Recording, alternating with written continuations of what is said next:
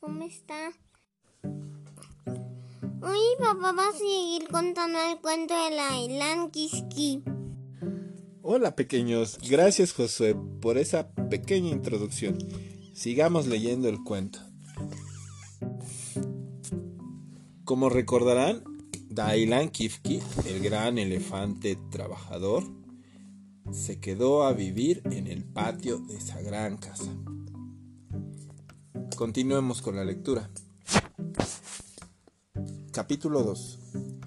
Yo le tomé mucho cariño a Dailan Kifki. Por eso, una noche, al oírlo llorar muy despacito, se me partió el alma. ¿Por qué lloraría el pobre Dailan Kifki a medianoche en el jardín?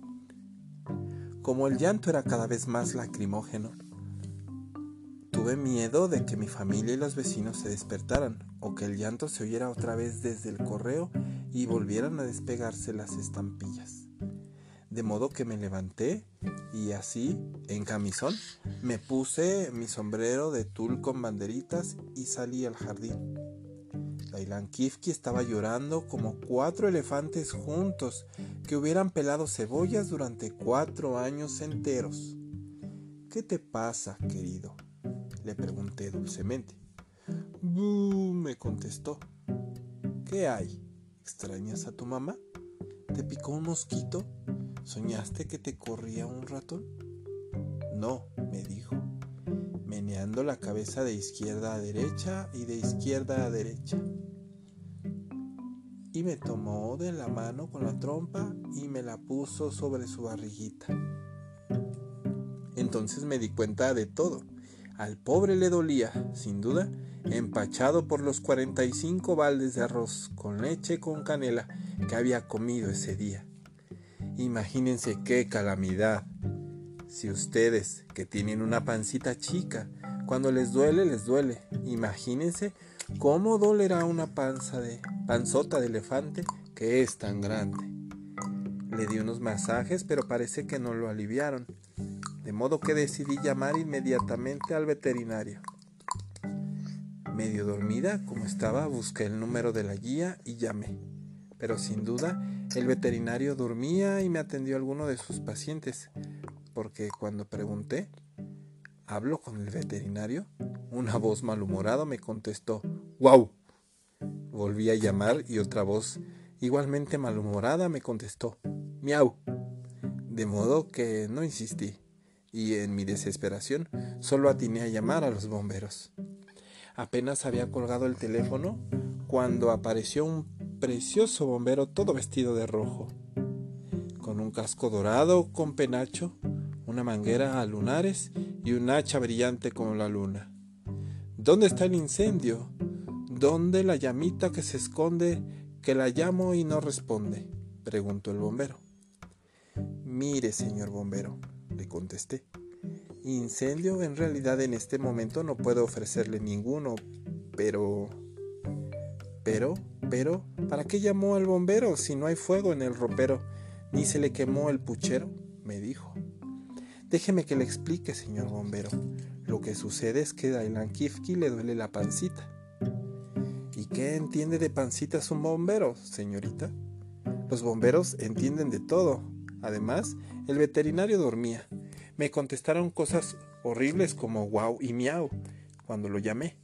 Compréndame, señor bombero. Bueno, bueno, señorita, voy a ver a esa pancita, contestó el bombero resignado. Lo llevé al jardín sin encender el farol para que no viera, así de golpe y porrazo, que el enfermo era un elefante.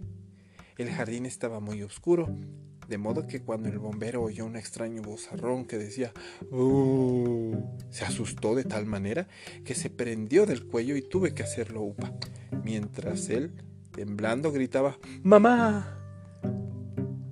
¡Qué papelón! Pero qué vergüenza, le dije, un bombero con miedo. Entonces recobró su sangre fría, saltó al suelo, se arregló la chaqueta, se lustró los botones con la manga y, empuñando el hacha y la manguera, se dirigió hacia Dailan Kifki. ¿Pero esto qué es? gritó. ¿Es la luna del revés? ¿Es un monstruo japonés? ¿Es quizás una montaña o una gran pipiritaña? Entonces yo encendí el farol.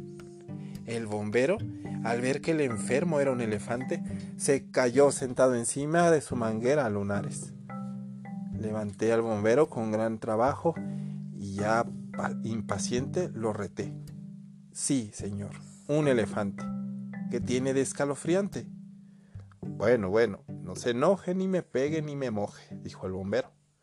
Y se puso a revisar a Delan Kifki, que cada vez lloraba mejor. Y después de revisarlo, el bombero dijo, para el dolor de barriga de elefante, la cataplasma de lechuga y acerrín es muy calmante. Entonces fuimos a la cocina y trajimos unas cuantas plantas de lechuga, pero el acerrín era más difícil de encontrar.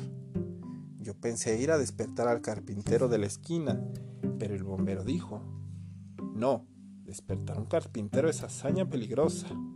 Nos puede tirar con sueños de viruta venenosa. De modo que entramos despacito en la casa, para no despertar a mi familia y sacamos todos los muebles al jardín. De modo que entramos despacito a la casa para no despertar a mi familia. Y sacamos todos los muebles al jardín.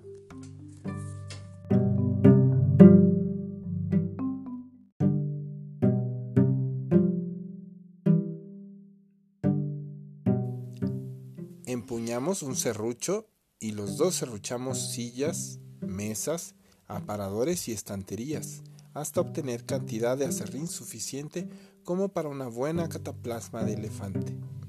Cuando conseguimos llenar unos cuantos baldes, el bombero preparó el emplasto de lechuga y acerrín. Lo extendió bien sobre una sábana y lo puso sobre la pancita de Dailan Kifki. Y nos sentamos a esperar que mejorara, mientras yo le cebaba mate al pobre bombero que estaba muerto de sueño y de cansancio. Apenas habíamos tomado unos 742 mates cada uno y ya empezaba a amanecer, cuando por fin Dailan Kifki dejó de lloriquear, suspiró, sonrió y dijo, ¡Uh! Muy aliviado. ¿Estás mejor, nene? le preguntamos. Y Dailan Kifki nos contestó que sí, moviendo la cabezota de abajo para arriba y de abajo para arriba. Lo tapamos bien le cantamos a dúo un arrorro de para elefante y por fin Dailan Kifki se durmió muy contento. Yo le di las gracias y un besito al bombero, que se fue trotando con su chaqueta roja, su casco dorado un poco ladeado, su manguera a lunares y su hacha brillante como la luna. Y yo me fui a dormir, feliz por haber curado la terrible enfermedad de mi elefante, pimpante barriga picante.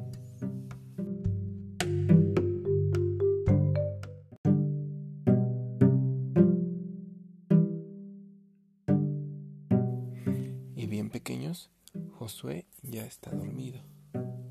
Es hora de dormir y esperar el siguiente capítulo de Dailan Kifki.